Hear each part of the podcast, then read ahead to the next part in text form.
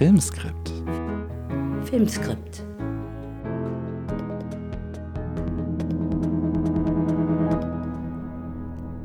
Hallo und herzlich willkommen zu Filmskript, dem Podcast der Deutschen Filmakademie über das Drehbuchschreiben. Mein Name ist Konstantin Lieb und ich freue mich nach einer längeren Pause wieder Heide Schwocho bei mir begrüßen zu dürfen. Hallo Heide. Hallo Konstantin. Eine längere Pause, das heißt, wir haben eine Staffel hinter uns und beginnen heute mit der Auftaktepisode zu einer zweiten Staffel. Ich mhm. glaube, ich spreche für uns beide, wenn ich erstmal sagen kann, herzlichen Dank an alle Zuhörerinnen und Zuhörer, die uns treu geblieben sind, die dazugekommen sind und uns in den letzten Monaten, fast schon über ein Jahr, immer wieder auch geschrieben haben. Tolles Feedback, tolle Anregungen, äh, manchmal Kritik, manchmal Verbesserungsvorschläge. Und wir hoffen, dass wir in dieser Staffel auf einiges eingehen können und gerne wieder einfach mit tollen Gästen und über interessante Themen zum Drehbuchschreiben zu sprechen. So ist es. Wir sind heute in der Auftaktepisode wieder nicht alleine, sondern ich freue mich sehr, dass ähm, wir einen Drehbuchautor hier begrüßen dürfen in unserer Mitte, und zwar Bernd Lange. Hallo Bernd. Hallo Konstantin. Hallo, Hallo Bernd. ähm, wie immer machen wir eine kleine Einführung. Ich sage ein kleines bisschen was zu dir, dass unsere ZuhörerInnen ähm, wissen, wer bei uns in der Mitte sitzt. Du darfst mich sofort unterbrechen und korrigieren, falls irgendwas falsch ist.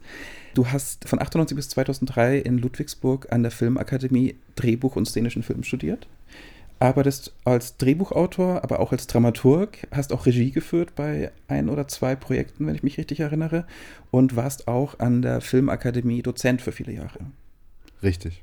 Deine Filmografie weist ganz großartige, tolle, interessante Projekte auf. Ich erwähne so ein paar. Ähm, du arbeitest nämlich sowohl fürs Kino als auch fürs Fernsehen und in letzter Zeit auch vermehrt für TV-Serien.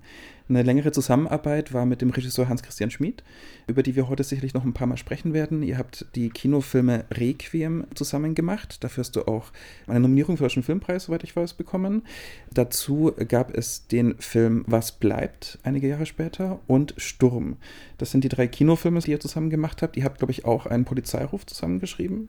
Ja, das ist noch gar nicht so lange her. Das ist, ähm, war so 2019 oder so.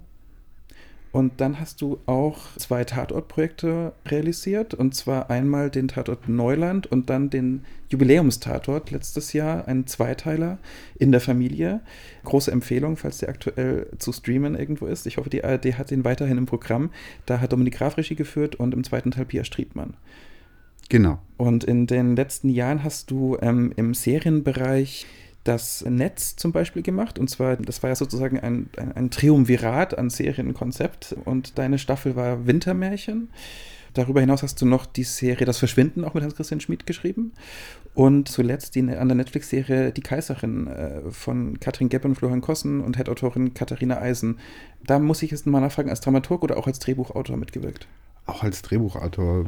Kathi hat damals Autoren für einen äh, Writers Room gesucht und ich hatte das vorher noch nie gemacht und mein Geschichtsverständnis hat so 1870 aufgehört und Sissy spielt in den 40er Jahren im 19. Jahrhundert und ich dachte mir, super, da will ich dabei sein. Was das Großartige ist, dass wir heute mit dir über Szenenaufbau und Szenen sprechen wollen und deine Erfahrung tatsächlich in diesen drei Bereichen vermutlich auch unterschiedlich ist oder du einfach ein, eine Fülle an Formaten und äh, Genres geschrieben hast, wo ich total gespannt bin, wie sich das vielleicht auch unterscheidet, äh, wie man an Szenen herangeht. Also jetzt unabhängig von unserem Thema habe ich trotzdem eine Nachfrage, weil wenn du sagst, du bist in diesen Writers Room gegangen, wie war das für dich als einer, der selbst Drehbücher schreibt und äh, dann mit anderen an einer Serie, an einer Bibel, an, an den Drehbüchern schreibt? Also das interessiert mich jetzt noch brennend, bevor wir zum Thema kommen. Darf ich, Konstantin? Unbedingt, ja, ne? natürlich, Heide. Das war eine total gute Erfahrung, weil wir alle nicht so genau wussten, wie das geht ich glaube, Kathi hatte mal einen Workshop besucht, wie man das macht. Und äh, wir saßen über mehrere Wochen einfach zusammen und haben uns zu dritt so die Bälle hin und her geworfen. Und ich fand das befreiend, weil das natürlich eine andere Art und Weise ist, als wenn man zu Hause sich irgendwie die Sachen aus den eigenen Rippen äh, schält oder irgendwie sich durch mühsame Gespräche mit anderen Dramaturgen, Redakteuren, Regisseuren irgendwie quälen muss und ähm, was nicht immer so ist, aber manchmal so sein kann. Und so saß man da einfach da. Es gab nicht so einen richtig krassen Zeitdruck. Die Biografie von, von Elisabeth irgendwie in den 1840er Jahren, alles, was man meist, das ist total überschaubar. Das heißt, man konnte da auch sehr großzügig Sachen dazu erfinden. Und ich habe das wahnsinnig genossen. Schön. Kommen wir zu unserem Thema und ich stelle dir jetzt einfach mal eine Kinderfrage. Ich hoffe, du verzeihst mir das. Was ist für dich eine Szene? Eine Szene ist, ähm, also die Standardantwort von einer Szene ist, dass sie die Einheit von Zeit und Raum nicht sprengt. Mhm. Das kann man sich ja mal irgendwie so mal auf eine Karteikarte an die Wand hängen und mal gucken, wie lang das hält. Ja? ähm, ja. Für mich ist eine Szene irgendwie eine Einheit von einem Drehbuch, wo ich davor und danach eigentlich weiß, dass eine Ellipse stattfindet. Also da endet ein zeitliches Kontinuum oder zumindest so ein scheinbar zeitliches Kontinuum, weil man natürlich auch innerhalb der Szene irgendwie schneiden kann später. Aber da setzt sozusagen der Faden einmal ab und dann setzt der Faden wieder an. Ja. So versuche ich das eigentlich zu betrachten und wie lang die geht, wie handlungsorientiert ist, ob und wie viel Dialog die hat oder gar keinen oder so, das, das ist ein Baustein. Ja. Also ich glaube, das ist ganz interessant, dass du gerade sofort handlungsorientiert gesagt hast. Das ist ähm, etwas, was man immer wieder findet, wenn man sich über Szenen, Variationen versucht schlau zu machen, ähm, dass unterschieden wird zwischen handlungszentrierten Szenen, also handlungsorientierten Szenen, wo der Schwerpunkt auf vielleicht möglicherweise auf der Beantwortung der Frage liegt, wie handeln denn die gezeigten Personen zu dieser Zeit an diesem Ort? Und dann gibt es in der Literatur oft noch den zweiten Teil ähm, der personenzentrierten Szenen, wo nicht die Handlung der Figuren im Vordergrund steht, sondern möglicherweise die Emotionen, die Emotionsverarbeitung einer Person oder das Innenleben, wo sozusagen das unausgesprochene Raum in der Szene bekommt. Kann man das trennen? Sicherlich nicht immer. Wir werden wahrscheinlich im Gespräch wie so oft an den Punkt kommen, dass wir Informationen aus sogenannten Drehbuchbüchern oder Lehrbüchern zitieren werden und uns daran abarbeiten werden, weil es natürlich oft Definitionen sind, die im Nachhinein gemacht werden, Definitionen, die vielleicht auch ein kleinster gemeinsamer Nenner von vielen Meinungen sind und die in der Praxis, über die wir sprechen wollen, maximal als Richtwert. Du hast vorhin gesagt, das kann man sich als eine Karteikarte an die Wand setzen. Also ich glaube, es gibt viele solche Karteikarten mit Definitionen. Wichtig ist vielleicht auch, diese dann auch wieder zu vergessen. Ja, trotzdem eine Frage an euch beide. Wofür wäre das wichtig beim Schreiben? Also als Analyse, wenn du ein Drehbuch hast und du sagst, das ist eine personenzentrierte Szene, das ist eine handlungszentrierte, finde ich das richtig. Aber für Schreiben, ich kann mir vorstellen, dass das eine Bedeutung haben kann. Aber wie geht es euch beim Schreiben? Ist das wichtig? Fragt ihr euch das vorher? Äh, nehmt ihr euch das vor und schreibt es dann oder passiert es auch? Also ich verfolge ja so einen rein pragmatischen Ansatz, ja, irgendwie, was auch immer mir hilft, das benutze ich, ja. Und wenn es mir an Tag X hilft, mir an irgendein Drehbuchtheorie-Buch in die Hand zu nehmen, das wahllos aufzuschlagen, da steht ein glorreicher Satz und ich komme sozusagen über die Klippe der nächsten Seite, wunderbar wenn ich so das Gefühl habe, das ist ein theoretischer Abriss und da ist mir dann auch relativ wurscht, ob das von Aristoteles ist oder ob jemand sich bei einem Bier irgendwie ein paar schlaue Sachen überlegt hat. Wenn ich so merke, irgendwie kann schon sein, kann aber nicht sein, hilft mir jetzt gerade alles überhaupt nicht weg damit, weil das steht dann nur im Weg oder ich versuche dann irgendwie so ein Ausmalbild irgendwie mhm. schön voll zu kriegen, aber ich finde für jedes Beispiel auch immer wieder ein Gegenbeispiel. Ja so ein Blutegeleffekt, oder? Ja, ja.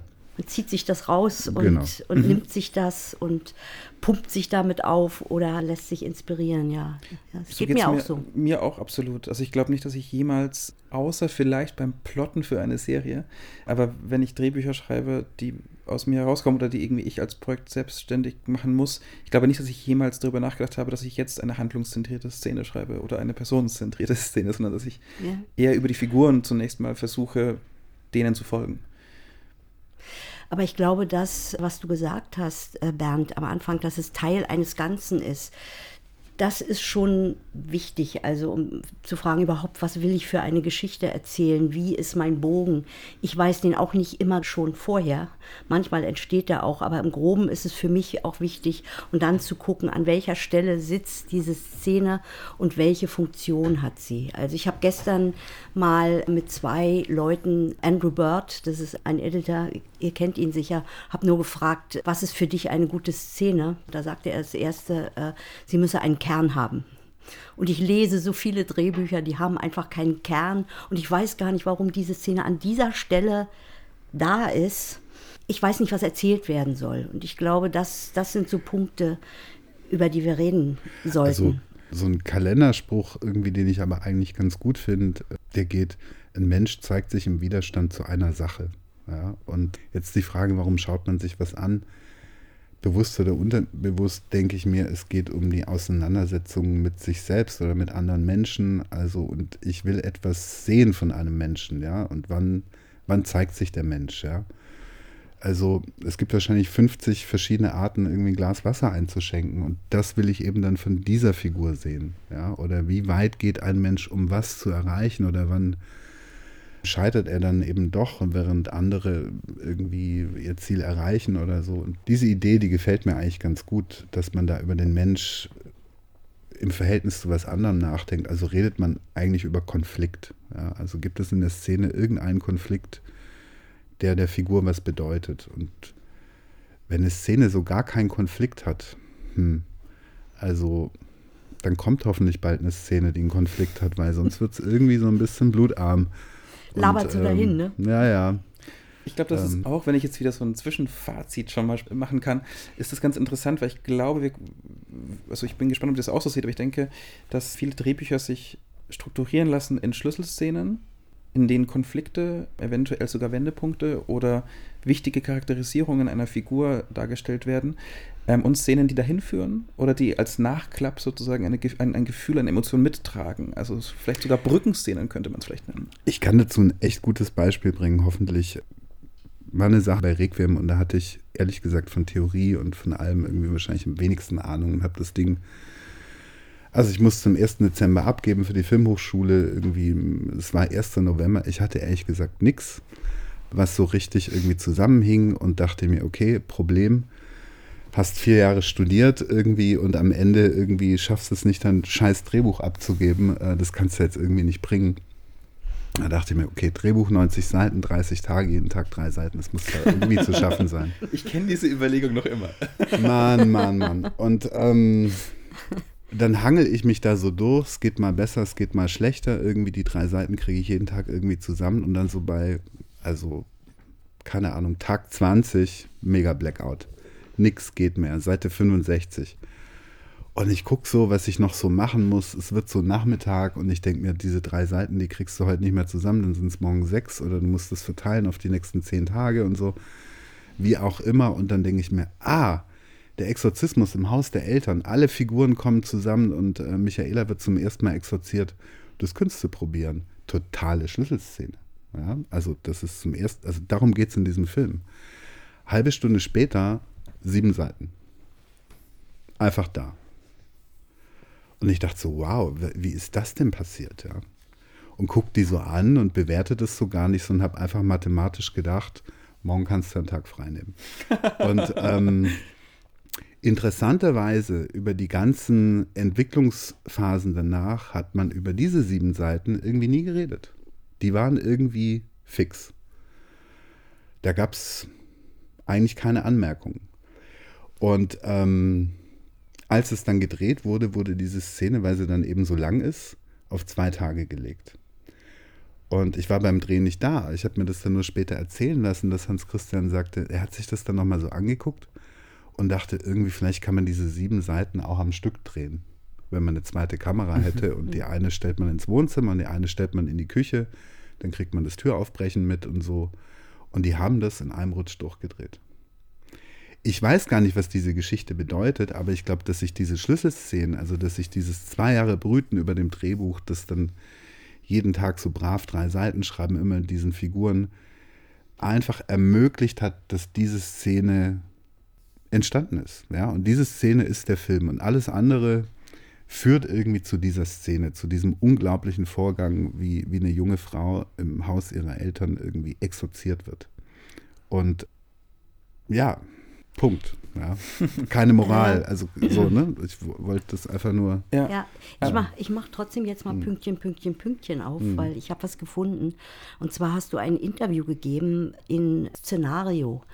Das sind diese Bücher und da sind Werkstattgespräche und du mhm. hast ein Werkstattgespräch mit Jochen Bruno gemacht. Wir haben dieses Buch auch immer mal wieder erwähnt und Ich lese dir mal die Frage vor und deine Antwort. Okay, cool. Um das Pünktchen, Oh. Pünktchen, Pünktchen aufzumachen. Ähm, Jochen Bruno sagt, ich habe in einem Bericht über deinen Unterricht gelesen. Du gehst nach einer Matrix oder nach einem Grundmuster vor. Sie besteht aus vier Aspekten einer Geschichte, aus Protagonist, Antagonist, Milieu, Thema. Und jetzt lese ich dir mal deine Antwort vor. Wenn es darum geht, dramatisches Potenzial in einer Geschichte auszuloten, sind diese vier Aspekte für mich einfach die wichtigsten Stellschrauben. Wenn ich das Verhältnis zwischen Protagonist und Antagonist in der Geschichte definieren kann, dann ist für mich als Autor ist das eine große Erkenntnis. Wenn man zum Beispiel eine Mutter und eine Tochter nimmt, wie in Requiem, dann haben diese beiden die wichtigsten Szenen miteinander wo der grundsätzliche Antagonismus zwischen ihnen zum Tragen kommt. Hierin liegt auch Furcht und Hoffnung des Zuschauers. Alle Schlüsselmomente laufen zwischen Mutter und Tochter. Es sind die wichtigsten Entscheidungen im Lauf der Geschichte. Von Michaela geht von zu Hause weg bis Michaelas Mutter fällt die Entscheidung, dass ihr Kind jetzt zu Hause bleibt. Zwischen den beiden Punkten bewegt sich der ganze zweite Akt. Das widerspricht dem jetzt nicht unbedingt. Aber ich fand das interessant, weil du diese beiden Figuren genommen hast als Antagonismen und ich habe mir bei Requiem mal so den Bogen angeguckt zwischen Mutter und Tochter, weil diese Szenen werden ja dann auch gebaut und haben auch für sich einen Bogen. Ähm, Ja, das ist schon richtig. Ich glaube schon, dass diese vier Punkte irgendwie, wenn man so sinniert, ja, und ich denke da manchmal eigentlich eher gar nicht so konkret drüber nach, sondern, sondern dass da eher so schweift da so ein bisschen rum oder assoziiere so, aber ich komme schon immer wieder auf diese vier Punkte zurück, weil ich so merke, irgendwie, das sind so die, die Kernelemente, ja. Wenn ich eins davon wegnehme, dann bricht für mich zumindest von meinem Auge irgendwie so ein Kartenhaus zusammen. Und am Anfang sind manche, also bei Requiem garantiert, weil ich, weil ich so ahnungslos war, ich hätte das nicht beantworten können, ja, wenn man mich da so abgefragt hätte, wer ist denn jetzt die Hauptfigur? Okay, das hätte ich hingekriegt. Aber wer ist denn der Antagonist? Ja, in der Exorzismusgeschichte wird man dann gerne mal sagen, vielleicht, weiß ich nicht, der Pfarrer oder der Teufel oder, oder sie selbst. Und schon ist man irgendwie in einer, in einer irrsinnigen Welt unterwegs. Und ich habe mich in dieser drei Seiten pro Tag äh, mit einem relativ losen Notizzettel an, wie geht's weiter, irgendwie ähm, durch die Geschichte gequält. Ich kam nur immer wieder auf diese Mutter zurück. Und ähm, in meiner Recherche irgendwie stand, dass die Frau, also Michaelas Mutter, äh, ein Kind verloren hat und Michaela sozusagen die Zweitgeborene war. Und das habe ich einfach so in meiner Hosentasche gelassen, irgendwie für, da ist eine total angstbesetzte Frau und ihre Tochter geht jetzt studieren nach Tübingen, ja. Und, und das habe ich verstanden, diesen Konflikt. Und das hat mich so durch die Geschichte geleitet und zum Teil aber habe ich die Mutter dann irgendwie im Nachhinein noch integriert. Es gibt in der Mitte einen relativ großen Streit, wo, wo Michaela nach so einem völlig gecrashten Weihnachten irgendwie wieder zurück nach Tübingen fährt. Und da gibt es eigentlich nur eine Szene, dass sie sich nicht verabschieden. Die Mutter sitzt alleine in der Küche. Könnte man jederzeit wegschneiden, sogar im, im Film. Wäre vielleicht gar nicht so wichtig. Aber für mich natürlich das Ding. Ja. Und das ist aber ein Erkenntnisprozess, der kam zum Teil während des Schreibens. Das ist wirklich interessant, weil genau diese Szene ist ja die Hinführung der späteren Szene, wenn die Mutter entscheidet, du bleibst jetzt hier. Hm. ja. Und diese Szene, du bleibst jetzt hier, was ja wirklich so die Einleitung ist, ne, für alles, für, den, für die große Klimax, die würde ja nicht funktionieren, wenn ich nicht als Zuschauer mitbekommen hätte, dass der Abschied für die Mutter eine gewisse Bedeutung hat und sie damit hadert. Das ist eine Szene, die vielleicht keinen Dialog in sich trägt, aber als emotionale Szene Hm. wahnsinnig einwirkt auf den Konflikt, der dann kommt. Ja. Also vielleicht müssen wir ein bisschen mehr auch über die Geschichte sagen, damit man das versteht. Genau, ist ein Film von 2006. Er spielt in den 70er Jahren in einem sehr katholischen Umgebung in Tübingen. Es geht um äh, eine junge Studentin, Michaela, dargestellt von Sandra Hüller, die sich entscheidet, ihr Elternhaus, ihr sehr katholisches Elternhaus zu verlassen, um ein Studium zu beginnen. Und nachdem sie die, diese ersten Wochen, die ersten Schritte in der Studentenumgebung ähm, genossen hat und sozusagen diese Freiheit gefühlt hat, fühlt sie sich immer mehr aber auch von etwas verfolgt. Das heißt, ihr Elternhaus, sei es eine Krankheit, das heißt, es verändert sich etwas in ihr. Es kommen Stimmen dazu. Sie glaubt schließlich selbst von Dämonen besessen zu sein. Und die Familie entscheidet dann eben auch, dass dieser Freiheitszustand unterbrochen werden muss, sie zurück in die Familie gehört und entscheidet sich dann eben auch zu einer Teufelsaustreibung bei ihr. Das Ganze beruht, soweit ich weiß, aus wahren Begebenheiten und innerhalb dieses Films werden aber die Dynamiken, Beziehungen innerhalb der Familie extrem in den Vordergrund gestellt und nicht die Teufelsaustreibung von Anfang an gesetzt. Michaela hat epileptische Anfälle in Abständen. Und äh, die erste Szene mit der Mutter ist, sie hat die Genehmigung gekriegt fürs Studium. Sie hat die Zusage gekriegt fürs Studium. Sie kommt in dieses Büro, ist total begeistert. Sie kann raus, sie kann sich befreien aus dieser Enge. Schwäbische Alb, glaube ich, ist es. Und der Vater, der äh, das unterstützt, hat nicht gesagt, dass sie ein Zimmer gemietet haben zum Beispiel. Und die Mutter sitzt da und man sieht ihre wahnsinnige Angst, die sie so nicht ausspricht. Die, da sind sehr viele Subtexte dabei, aber sie ist eigentlich wie so ein Stopper in dieser Begeisterung. Das ist, glaube ich, eine ganz wichtige Szene am Anfang, weil da etwas aufgemacht wird zwischen den beiden, wo man denkt, oh ja, ja, ja, ja, hoffentlich kriegt die Mutter nicht recht, hoffentlich schafft sie das, da rauszugehen, weil es ist ja auch so ein Drang, wegzugehen, was wir alle kennen. Ich glaube, wir kommen alle aus kleinen Orten und kennen dieses große äh, Bedürfnis. Das ist die erste Szene, die ich sehr stark finde zwischen den beiden, weil da so alles drin schwelt, noch nicht offen ist, aber man weiß nicht. Und dann setzt sie sich darüber hinweg und fährt los. Und dann das, was du gesagt hast. Ich finde nur, diese epileptischen Anfälle mhm. sind, spielen natürlich eine Rolle, weil das mhm. immer, weil es eine etwas Fragiles erzählt über dieses Mädchen. Weißt du noch, als der Stoff zu dir kam oder du den Stoff gefunden hast, was für dich der zentrale Moment war, dann diese Geschichte so zu erzählen, also mit dem Fokus auf Michaela und den Antagonismus der Mutter sozusagen festzustellen? Die Geschichte kam damals über einen äh, Kommilitonen zu mir, und der, der sagte, da, daraus kann man doch was machen. Und der hatte mir so ein Sachbuch gegeben von einer amerikanischen Anthropologin. Das ist eigentlich ein unglaubliches Buch, weil die Frau so versucht, einen Beweis irgendwie herzustellen oder am Ende davon auch überzeugt ist, dass es diese dämonische Besessenheit gab. Und ich habe das in Ludwigsburg, so eine Kleinstadt, ganz schön gelegen, im Freibad am, am Neckar im Sommer so gelesen und das ist so die denkbar ungünstigste Lektüre für, wenn man ins Freibad geht. Und äh, das ist ausgestattet mit auch wirklich völlig distanzlosen und, und unempathischen Fotos aus diesen Exorzismen. Und ich dachte, no way. Ja, also das ist voyeuristisch. Es gibt, glaube ich, einen ganz guten Film, der heißt Der Exorzist. Was soll das? Und ich wollte damit nichts zu tun haben, eigentlich so auf den ersten Moment. Und dann nach so zwei, drei Tagen dachte ich mir, Warum hat die das gemacht? Warum, warum hat die nicht Nein gesagt? Warum hat die sich da verweigert? Warum wollte sie das? Und dann sind wir eigentlich ein ganzes Stück lang zusammen irgendwie losmarschiert, dieser Kommilitone und ich. Und ähm, ich habe da so dran rumgedoktert. Äh, zu dem Zeitpunkt hatte ich Unterricht an der, an der Filmhochschule in Ludwigsburg bei Michael Gutmann, und er sagt, ach, ist ja interessant, du beschäftigst dich mit Anneliese Michel, Hans-Christian Schmid und ich auch. Und dann dachte ich, vielen Dank, Freunde. Dann lassen wir das also stecken und habe das zur Seite gelegt und dachte, naja, wenn die das jetzt machen, dann braucht es mich nicht und habe mich dann äh, mit einem anderen Stoff beschäftigt, den ich als Abschlussarbeit machen wollte. Es ging um die Antifa, das war äh, kompliziert. Da bin ich gegen viele Wände gerannt. Äh, Leute, die mich für einen V-Mann gehalten haben und nicht mit mir sprechen wollten. Und ähm, da kam ich irgendwie auf keinen grünen Zweig, bis Michael sich freundlicherweise bei mir gemeldet hat und gesagt hat, wir kommen da nicht weiter. Du kannst das Material haben, wenn dich das noch interessiert.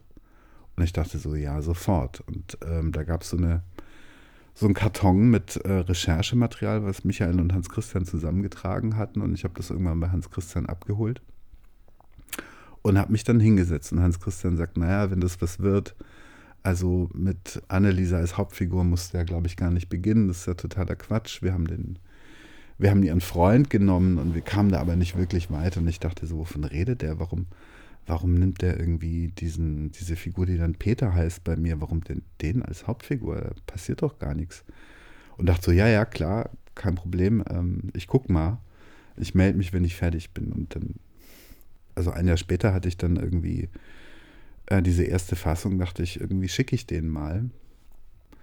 Und dann sagte Hans Christian, ich bin gerade eh dabei, eine eigene Firma zu gründen. Ähm, könnte ich mir vorstellen. Und was das dann alles bedeutet und, und wie das dann ähm, sich entwickelt hat, das konnte ich damals gar nicht so richtig umreißen. Ja. Die Entscheidung, sie als Hauptfigur zu machen, also ich gebe dir total recht, das ist, das ist ja der spannende Punkt, weil an ihr der größtmögliche Kontrast auch hergestellt werden kann. Der Kontrast zwischen dem Eingesperrtsein in einem Elternhaus, in einem religiösen Umfeld und dem Wunsch nach Freiheit.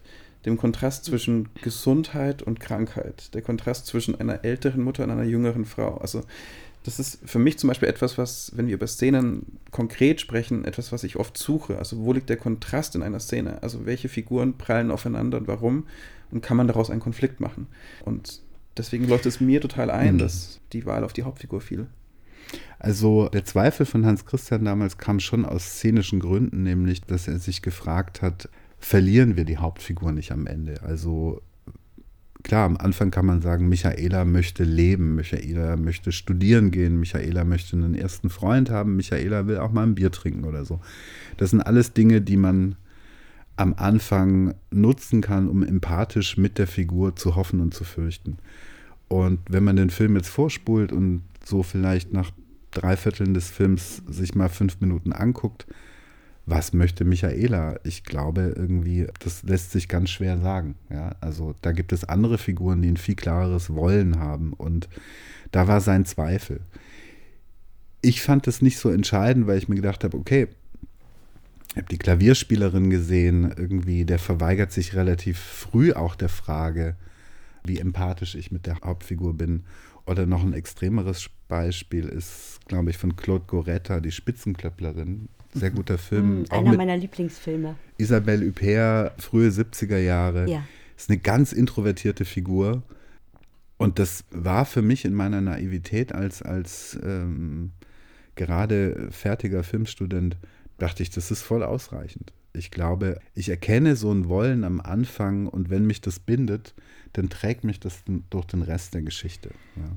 Und du, du denkst natürlich gleich Gefühle auch schon mit. Wir werden bei Szenen darüber nochmal sprechen. Also auch wenn mhm. du die Spitzenklöpplerin siehst, die dann irgendwann ja auch in einer Psychiatrie landet. Und du wirst dich erinnern an diese Szene auf der Bank, mhm. wo sie dem Arzt hinterherläuft und man denkt, um Gottes Willen, warum macht sie das? Ich will das nicht für diese Figur. Also, dass man quasi die Gefühle immer schon mitliefert und die Wirkung mitliefert. Und das ist hier natürlich auch die Schwierigkeit, überhaupt psychisch kranke Menschen zu zeigen im Film. Ist nicht so ganz einfach. Und wenn sie ihren Tobsuchtsanfall zum Beispiel dann irgendwann hat, sagt man, das möchte ich nicht, möchte sie nicht so sehen. Und der Freund der guckt auch noch zu. Das erfordert sehr viel Mut, sehr viel äh, Konsequenz, das dann so zu erzählen. Und ich finde, wenn man, nur wenn man den Mut hat, dann kann man solche Geschichte erzählen. Insofern finde ich, hast du die richtige Entscheidung getroffen, die aber trotzdem was Ambivalentes hat, weil du musst diese Szenen dann schreiben. Vielleicht muss man sich, vielleicht ist es ja auch gar nicht so mutig, sondern vielleicht man muss sich, glaube ich, auch eingestehen, dass man dieses Gefühl, was sie in sich trägt, auch ein Stück weit in sich selbst trägt. Ja, also dass man eher versucht, was aus sich rauszuholen, durchlässig zu sein für so ein Gefühl und sich nicht zu schämen für was. Weil diese, diese Offenheit natürlich irgendwie eine Verbindung ist mit dem Zuschauer. Ich glaube, das, das habe ich mir, glaube ich, eher so vorgestellt. Ja. Und ich möchte trotzdem noch zur Mutter-Tochter-Beziehung was sagen, weil du am Anfang wirklich merkst, diese Mutter, das ist ja kein einfacher Gut-Böse Gegensatz, sondern es ist eine berechtigte Angst einer Mutter, dass ihr Kind das schafft, dann aber in ihrer Verstiegenheit, eigentlich kippt es diese Beziehung an dem Punkt, als sie die Klamotten wegschmeißt, die Michaela sich gekauft hat. Die Bluse, den kurzen Rock, die Stiefel und sagt, das darfst du nicht. Da ist so ein Punkt in der, fast in der Mitte, glaube ich auch, des Stücks, wo du merkst, da ist ein Antagonismus, den kann man ganz schwer aufbrechen. Und du führst es hin, es tut mir weh, es zu sagen, dass sie in der Badewanne sitzt äh, und die Mutter wäscht sie. Also da ist so ein, so ein Punkt, wo man sagt, ähm, sie hat es nicht geschafft. Du weißt ja auch das Ende, du wusstest ja, dass sie sterben wird und du musstest hinführen durch die Szenenfolge zu diesem Tod, den du nicht zeigst, was ich gut finde im Übrigen. Aber das ist ja die Frage, ne? wie, wie baue ich das? Wie mache ich den Bogen dieser einzelnen Szenen? Wie baue ich die einzelnen Szenen, um von dort, dort am Schluss hinzukommen? Und das ist genau, glaube ich, eine Mischung aus beiden, Konstantin, was du gesagt hast. Also aus, aus handlungszentrierten Szenen, aber da spielt immer auch die Psychologie und das Innere eine Rolle. Sonst könnte man das, sonst würde man das setzen und dann äh, müsste man ein schlechtes Gewissen haben als Autor, als Autorin am Schluss, wenn sie stirbt. Man könnte das, was du es gerade beschrieben hast, an dem Beispiel der äh, Mutter-Tochter-Beziehung bei Requiem, könnte man es verallgemeinern und sagen, dass eine Szene in sich geschlossen eine kleine Geschichte ist. In, in der Theorie wird oft gesagt, eine, auch eine Szene hat drei Akte, ein Beginn, ein Konflikt, ein Ende oder ein Szenenziel. Gleichzeitig ist eine Szene aber auch Teil einer übergeordneten Szenenabfolge, einer Sequenz, die ja. wiederum selbst etwas bedeutet. Sei es eine Psychologisierung einer Figur, sei es ein Konflikt, der vorbereitet wird und ausgespielt wird. Das heißt, eine Szene ist zwar für sich genommen ein Teil der Geschichte, gleichzeitig aber auch verbunden mit den Szenen vorher und nachher, die es zu einer Sequenz machen, die dann einen Akt möglicherweise ausmachen. Nur um ganz kurz diese Verallgemeinerung der, der Struktur zu erwähnen. Mhm. Eine etwas reiserische er schüttelt Frage. den Kopf. Nein, nein, nein, es ist eher, nein, es ist eher, äh, wie, wie würde ich jetzt schreiben? Äh, er hebt die Schultern, breitet die Hände aus, schüttelt leicht den Kopf nicht vehement. Ja, ich denke schon wieder so ganz pragmatisch, ne? Was hilft's, ne? Aber ähm, es kann schon sein, klar. Also nochmal anders formuliert, spüre ich was, ne? Also ich kenne das, also als Vater und auch als, wenn ich mich zurückerinnere, wie das ist, so als eigen, als Kind, ne? was du eben angesprochen hattest, Heide. Man hat irgendeine mega Neuigkeit. Ich habe beim Fußball ein Tor geschossen oder so. Man rennt zu Hause ins Wohnzimmer und man weiß sofort, okay, okay ähm, muss ich jetzt gar nicht mitkommen. Und das ist, glaube ich, oft was, worüber ich tatsächlich nachdenke, irgendwie kann man sich dazu verhalten. Also geht mein Film ohne Rolltext in a galaxy a long time far, far away, sondern kann ich irgendwie relativ früh sagen, ah ja, verstehe ich. Und aus diesem Punkt irgendwie jemandem nahe kommen und auch ein Stück weit seinem Problem nahe kommen und ähm, das ist schon was, wo ich so merke, das, das suche ich eigentlich, weil das ist eine Erwartungshaltung, die ich irgendwie habe. Und das heißt, das müsste für mich eine Szene am Anfang irgendwie, glaube ich, schon öfter mal leisten, dass ich mich dazu positionieren kann. Habt ihr den Film Tar gesehen? Noch nicht. Mhm. Interessantes Ding. Fängt an mit einem gefühlt 15-minütigen Interview. Kate Winslet als Komponistin und Dirigentin irgendwie in den Berliner Philharmonikern, ähm, Kate Blanchett, Entschuldigung, wird interviewt von einem New Yorker Journalisten über ihre Karriere. Das ist natürlich das simpelste aller Mittel, um irgendwie einen Menschen irgendwie zu porträtieren. Und interessant ist der Subtext dieser Szene, ja. Nach 15 Minuten habe ich für mich gemerkt, ich hasse dich. ich hasse dich. Ich möchte nichts mit dir zu tun haben du bist ein narzisstischer Blutsauger, geh bloß weg, ja. Und ähm, das war toll geschrieben, das war toll gespielt und es hat sich genauso eingelöst. Und das ist der Umkehrschluss von dem, was ich eben gesagt habe. Also die Entscheidung des Autoren zu sagen, irgendwie, guckt mal, so ist die da auf der Bühne, ne? Und solche Antworten gibt die und äh, es hat dieses Gefühl erzeugt. Und das, das, mochte ich dann in der Drehbuchkonstruktion von Tar total gern. Ja? Und interessanterweise, als der Film zu Ende war, das Publikum war relativ jung, also jünger als ich. Und dass man dann so hin und wieder so gehört hat, ja, am Anfang war es ganz schön lang. Ne? Also es hat diese 15-minütige Dialogszene, das hat den Leuten was abverlangt. Und ich fand es für einen Kinofilm irgendwie ein völlig legitimes Mittel. Warum nicht? Ja? Das ist ja total konträr zu dem, was man irgendwie jetzt ähm, für Streaming oder für Fernsehen irgendwie machen würde, ja. Ja. Ich fand es tatsächlich auch ein mehr als legitimes Mittel, sondern mich hat es total überrascht. Also ich habe davor wenig über den Film gelesen und wusste nicht, dass, auf, dass ich mich da erst darauf einlasse. Ich habe so ein bisschen auf die Längen, Minutenanzahl des Films geschaut und dachte, okay, fast drei Stunden. Und er beginnt mit 15 Minuten, also Interviewdialog, wow. Ich muss aber sagen, dass genau das bei mir eine Emotion erstmal im Kino und das leistet dann vielleicht auch nur das Kino ausgelöst hat, wo ich mich ganz anders auf einmal herausgefordert gefühlt habe. Ich hätte bei einem Fernsehfilm, bei einer Serie sofort ausgemacht wahrscheinlich oder irgendwie nicht mehr die Konzentration gehabt, dann auf diese Reise äh, mich zu begeben, um der Figur noch weiter näher zu kommen. Und bei dem Film hat es für mich wahnsinnig gut funktioniert, weil er sozusagen das Gegenteil gemacht hat von dem, was man eigentlich immer wieder hört, die ersten 10 oder 15 Minuten sind entscheidend und die letzten 10 oder 15 Minuten, wie du den Zuschauer sozusagen einführst und entlässt. Alles, was dazwischen ist, kann man schon irgendwie konstruieren. Das sind solche Sätze, die ich immer wieder höre. Und ich hatte so das Gefühl, wow, der Film macht das alles anders und funktioniert trotzdem extrem gut, weil er eine Intensität erzeugt, auf die ich mich vielleicht auch nur einlassen kann, weil ich am Anfang durch diese, wie du es so schön beschrieben hast, irgendwie Darstellung einer blutsaugenden Person gehen muss. Ne, es, es, erzeugt auf jeden Fall eine Haltung zu etwas. Ne? Mhm. Ne? Also wenn man aufmerksam zuguckt, hat man nach 15 Minuten irgendwie eine, eine Haltung zu einem Problem oder, oder zu einem Menschen. Und das definiert ein bisschen, glaube ich, auch darüber, äh, was man jetzt für eine Erwartungshaltung hat, ja, was man hofft, was man fürchtet. Und diese, diese beiden Fragen tragen einen bewusst oder unterbewusst durch mhm. die Geschichte. Und wo, was ich schon auch unterschreiben würde, ist, wie endet das Ding eigentlich? Also man antizipiert ja rum. Ja, also ohne vielleicht die Frage sozusagen selber genau zu kennen, irgendwie geht man so Möglichkeiten nach. Ja, also wohin führt einen das?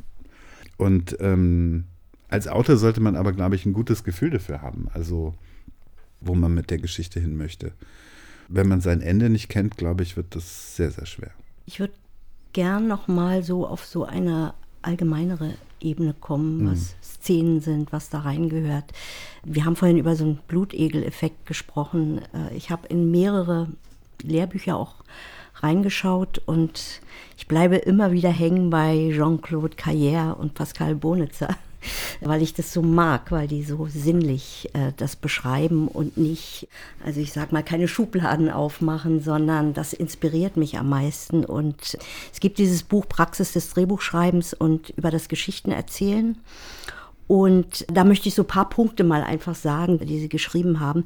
Die Szene gibt Hinweise auf den Raum. Da hatten wir vorhin schon. Das, wir haben ja auch Überschriften bei jeder Szene. Das Licht auf die Figuren auf das Spiel, eventuell auf die Größe der Einstellung.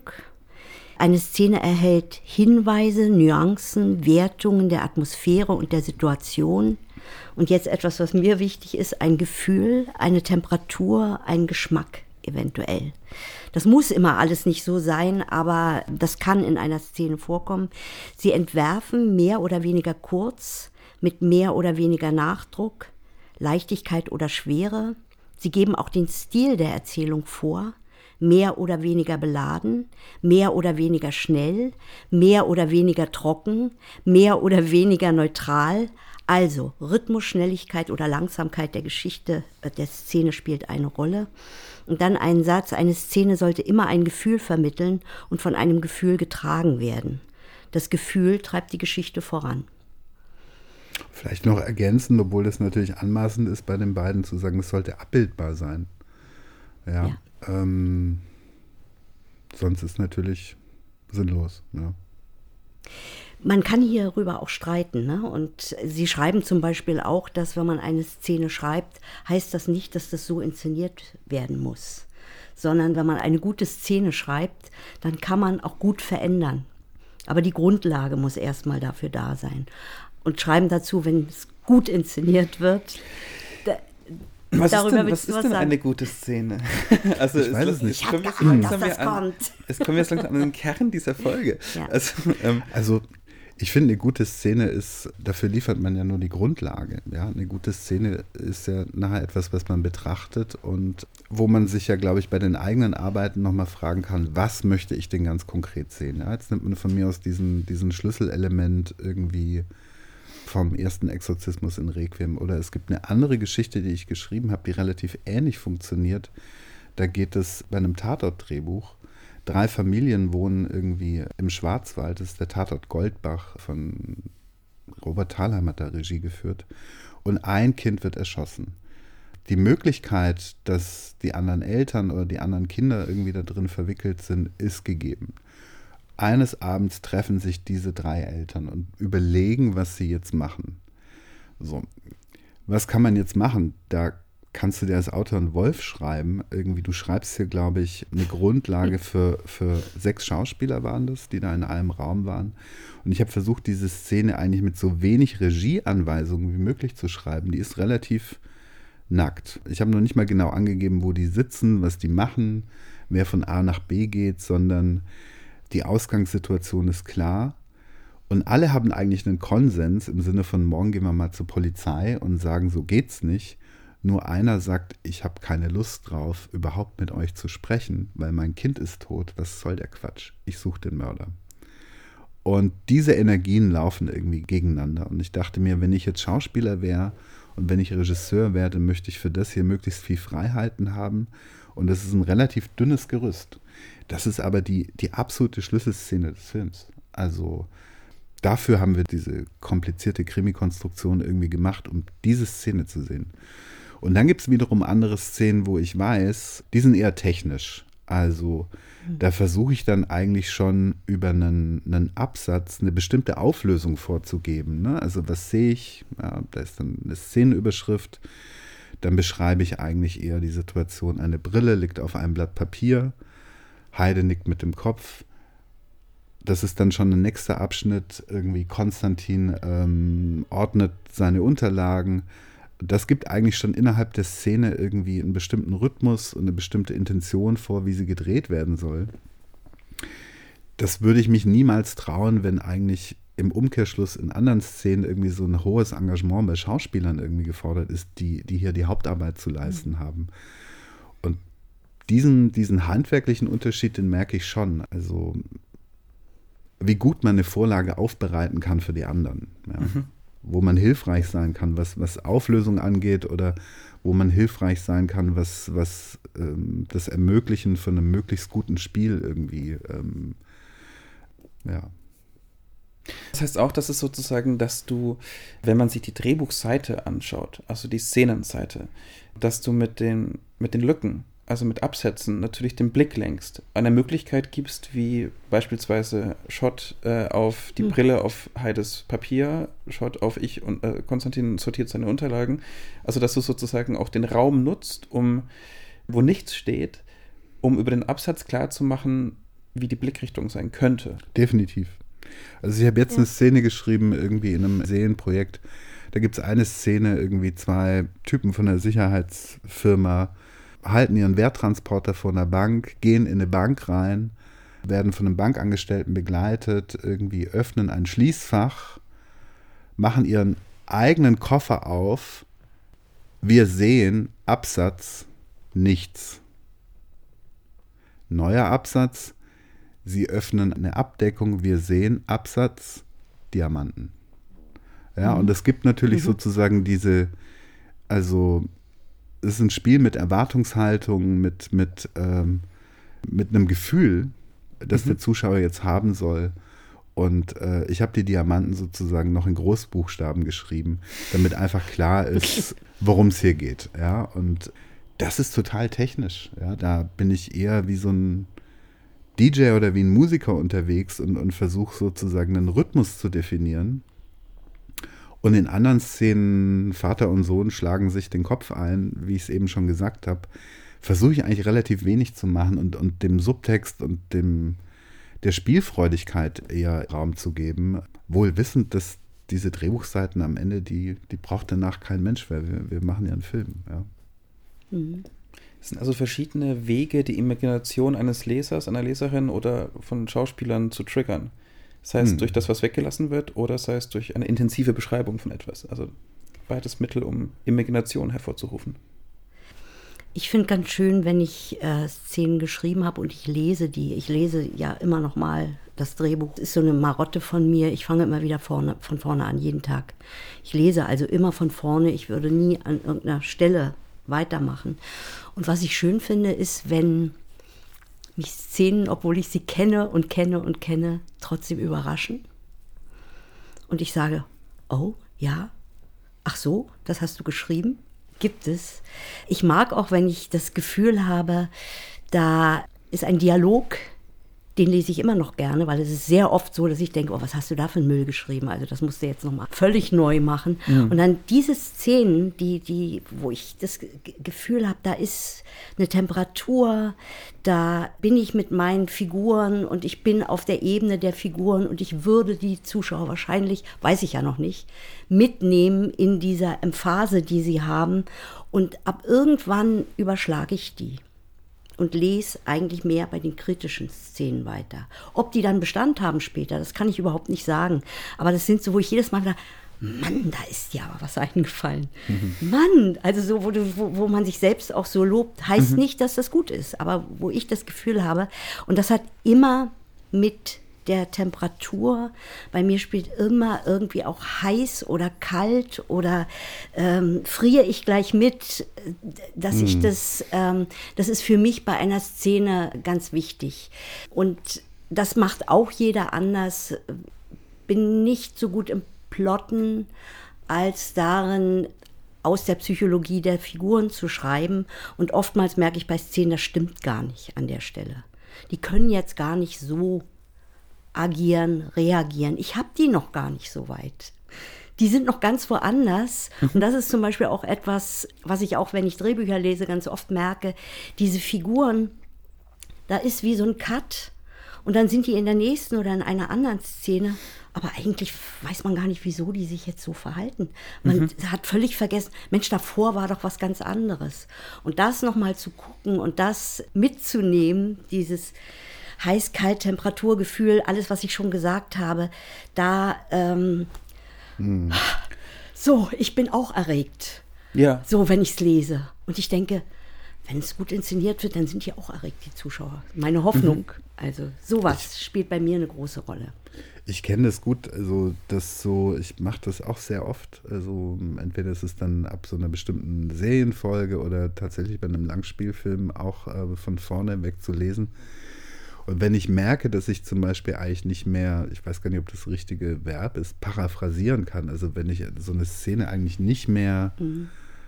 umschreiben oder nicht mehr ähm, so Worte hin und her schieben kann, dann fühlt sich das schon richtig an. Und sobald ich merke, dieses, dieses daran so rumknispeln irgendwie, das geht eigentlich sehr gut, bis ich das zur Unkenntlichkeit nochmal irgendwie auf den Kopf gestellt habe, dann funktioniert das irgendwie noch nicht. Oder ich bin auf der Suche. Also das kann dann irgendwie so ein ganz erschreckender Moment sein, dass man sagt, wo willst du eigentlich hin? Ja, und oft natürlich auch im, so im, im Gespräch mit Regie oder mit anderen Autoren etwas, worüber man sich dann wochenlang eigentlich streiten kann, weil, weil man irgendwie gedanklich noch nicht klar genug ist, ja. Und ich glaube, so dieses, dieses Drübergehen über diesen Text, das ist wie so ein, wie so ein Mantra runterbeten. Ne? Mhm. Man verinnerlicht das so und man wird sich darüber klar. Ja. Man könnte dazu vielleicht sagen, dass es eine Art Überprüfung von Kausalitätsverbindungen ist. Also gibt es für die Figuren, die ich verwende und für die Abfolge der Szenen, die die Bühne der Figuren sind, gibt es eine Kausalität. Das passiert, daraus kann ich nachvollziehen, sei es in der mhm. Stimmung, in der Tonalität, dass die Figur danach das macht. Oder gibt es, wie du gerade beschrieben hast, heute einen Bruch, wo man sagt, Moment, aber da ist ja die Figur noch gar nicht. Ja. Auch wenn die Szene danach interessant ist, aber vielleicht benötigt es eine andere Szene dazwischen, mhm. um genau diese Verbindung herzustellen, in der die Figur geführt ist, in der Kausalität. Ja. Ich möchte einen Punkt noch sagen, weil der ist mir auch wichtig, weil in den meisten Lehrbüchern geht es ja um den dramatischen. Film und ich habe mehrfach gelesen, dass eine Szene diese Drei-Akt-Struktur haben sollte, also Exposition, Eröffnung, Konflikt oder Verwirrung oder Verwicklung und dann die Auflösung. Ich denke, wenn, wenn du anfängst zu schreiben und das für jede Szene dir denkst, dann packst du einen Haufen an den, an den nächsten und eigentlich ist das ganz schwierig. Also wenn es keine Überbrückungsszenen gibt, wenn es keine anderen, wo einfach mal auch man ausatmet und mal nichts groß passiert, könnte ich mir schwierig vorstellen, auch für einen Krimi, auch für einen Actionfilm, dass man das nicht durchhalten kann in einem ganzen Drehbuch. Ich weiß nicht, wie es euch da geht, aber ich habe gedacht, irgendwie kann ich mir jetzt gar nicht vorstellen. Aber vielleicht irre ich mich auch. Also ich würde ja sagen, klar, es gibt auch, wenn, wenn das oftmals Klischeeszenen sind, es gibt immer wieder den Moment, wo einfach eine Figur am Fenster stehen muss, rausschaut und raucht. also manchmal Oder? ist das genau richtig, um, mhm. um etwas aufzufangen, um Scharnier zu stellen, um auch vielleicht einer Figur nahe zu kommen, weil der Konflikt davor etwas überschattet. es wäre vielleicht schön, wenn man irgendwann dazu kommt, Alternativen dafür zu finden, am Fenster zu stehen und rauszuschauen oder zu. Aber definitiv. Also ich würde sagen, das ein, ja. Also ich habe zu Hause so eine, wer hat die nicht, so eine, so eine Werkausgabe Shakespeare. Und da trifft es 100 Pro zu. Ja, also, und das ist gar keine Krittelei. Ja, also wer würde sich das trauen? Aber wenn man jetzt Macbeth nimmt oder so, ja, okay, man schaut sich die Verfilmung von Joel Cohen an. Man, meine, meine Tochter hat es im Theater gespielt, ja.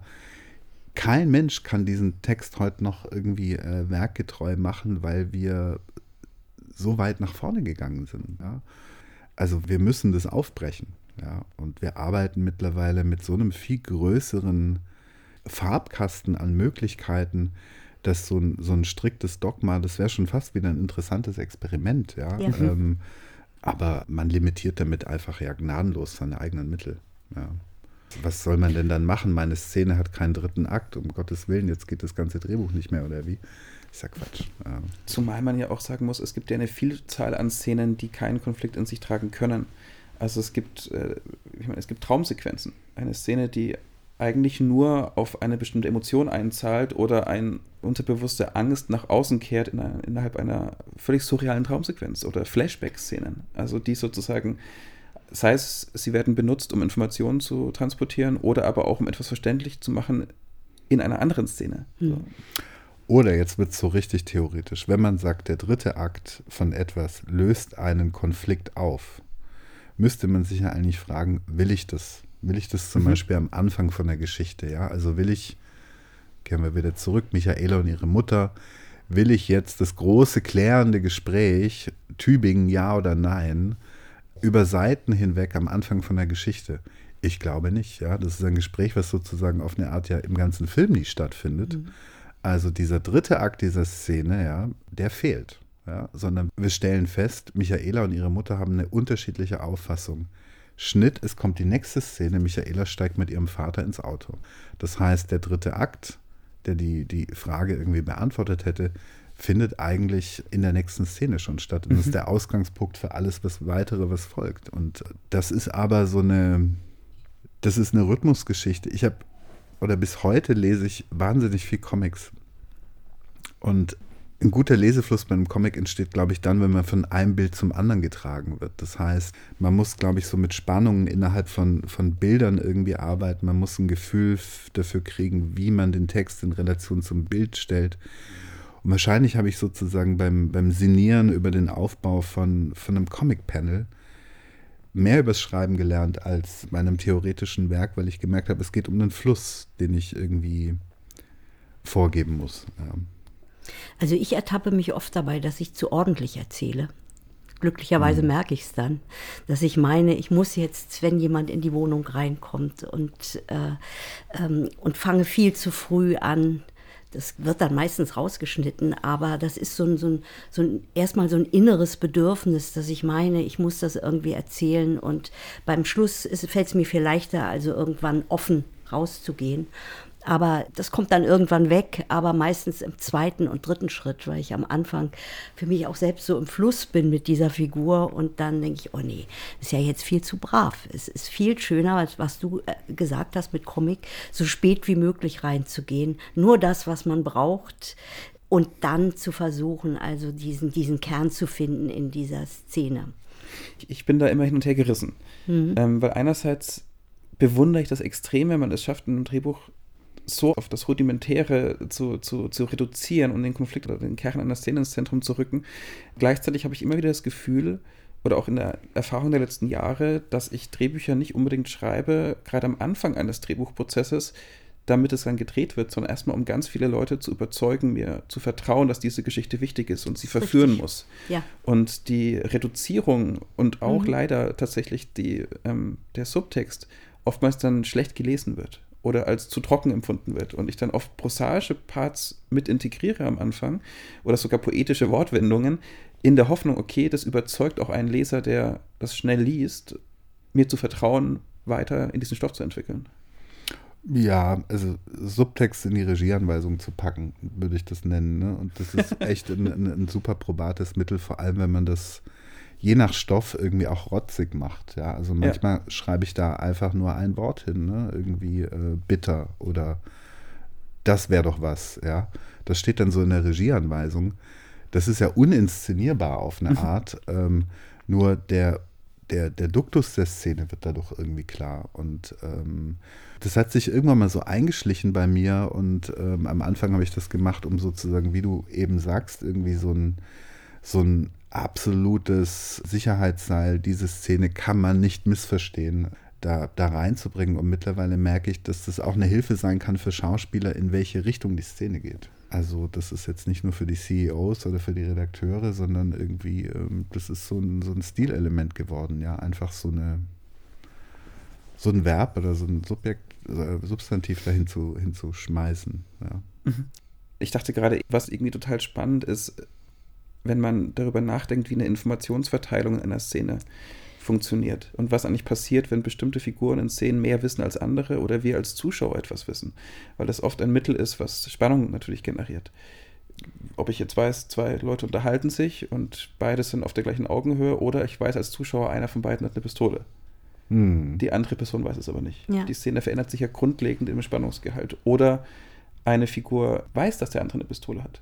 Der, der die Pistole hat, weiß es aber nicht der gleiche Dialog, das gleiche Setting, komplett austauschbar, ob es am Sofa stattfindet oder in einem Auto oder ähm, beim Rauchen vor der Tür. Die Information macht alles mit der Szene.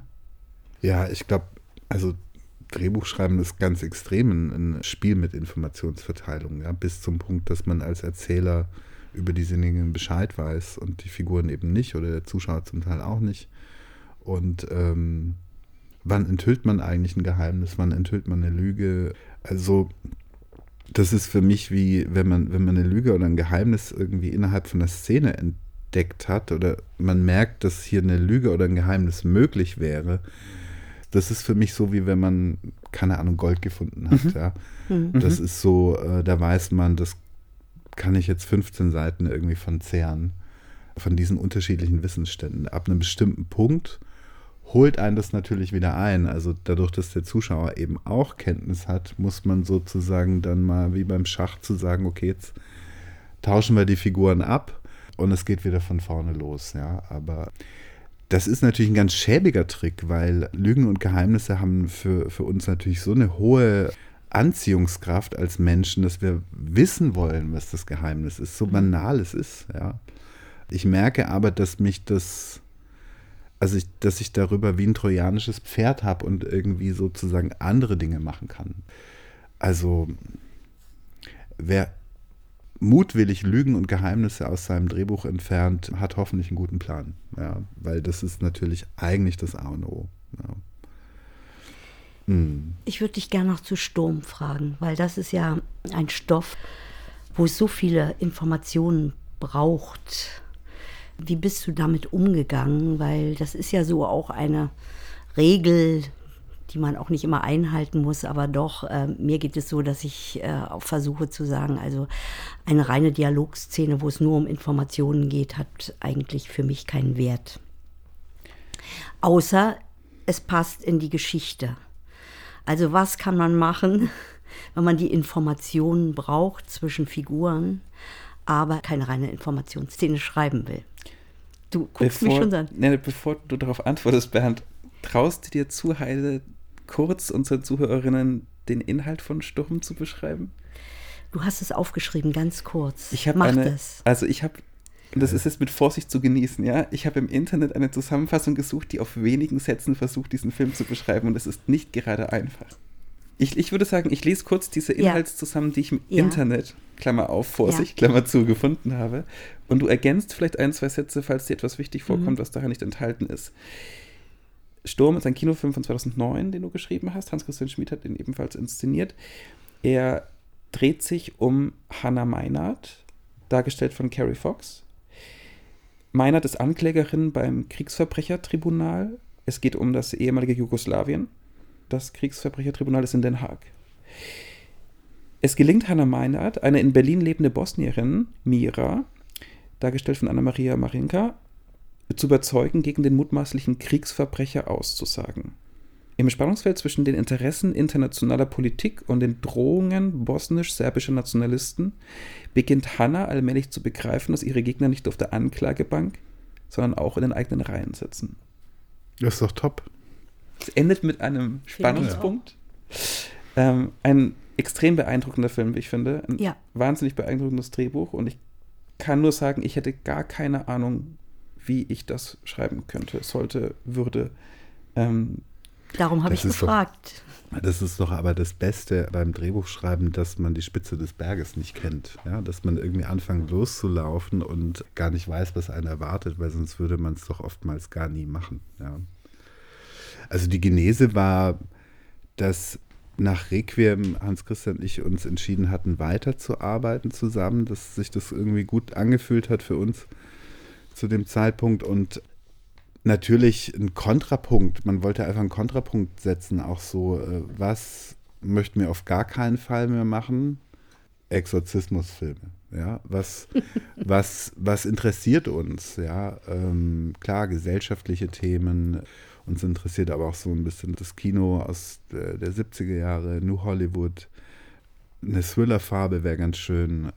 Und irgendwann, ich weiß gar nicht mehr, wer es war, ich glaube, Hans Christian ist auf einen Spiegelartikel gestoßen über Deutsche, die am Tribunal in Den Haag irgendwie arbeiten und damals 70 Jahre nach, nach Kriegsende sozusagen die Seiten gewechselt haben. Also Deutsche ahnten internationale Kriegsverbrechen und das fanden wir beide interessant und so fing eine erste Reise nach Den Haag an. Wir haben uns dort mit den Deutschen, die dort arbeiten, getroffen.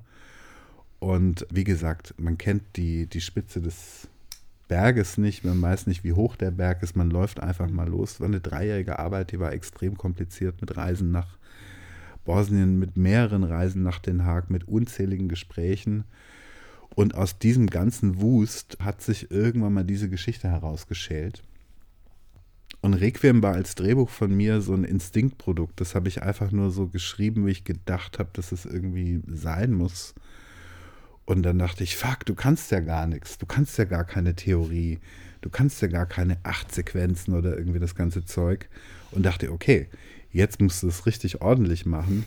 Und Sturm ist sozusagen der Beitrag äh, von Hans Christian und mir zur Acht-Sequenz-Struktur, dass man wirklich versucht hat, dieses Buch lehrbuchartig irgendwie aufzubauen. Und ja, geht nicht als Stummfilm, geht nicht als handlungsorientierter Film, dafür sind die, die Inhalte viel zu komplex. Also es muss irgendwann irgendwie jemand was erklären oder es muss jemand was sagen.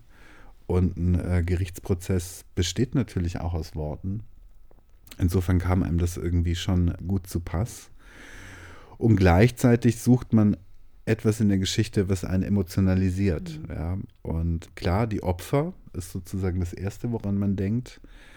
Aber im Umkehrschluss auch, dass man über diese vielen Reisen und Gespräche irgendwie erkannt hat, diese Menschen führen einen wahnsinnig anstrengenden Kampf. Und dieser Kampf ist total emotional. Also es gab eine Anklägerin, die irgendwie gesagt hat, als Milosevic, der damalige Präsident von, von Serbien, der so einer der Kriegstreiber in dem Konflikt war, als der in der Haft mehr oder weniger während des Prozesses gestorben ist, hat sie geheult. Weil die ganze Arbeit, die ganze Arbeit war weg und der Typ ist sozusagen ohne seine gerechte Strafe irgendwie ihr unter den Händen weggestorben, ja.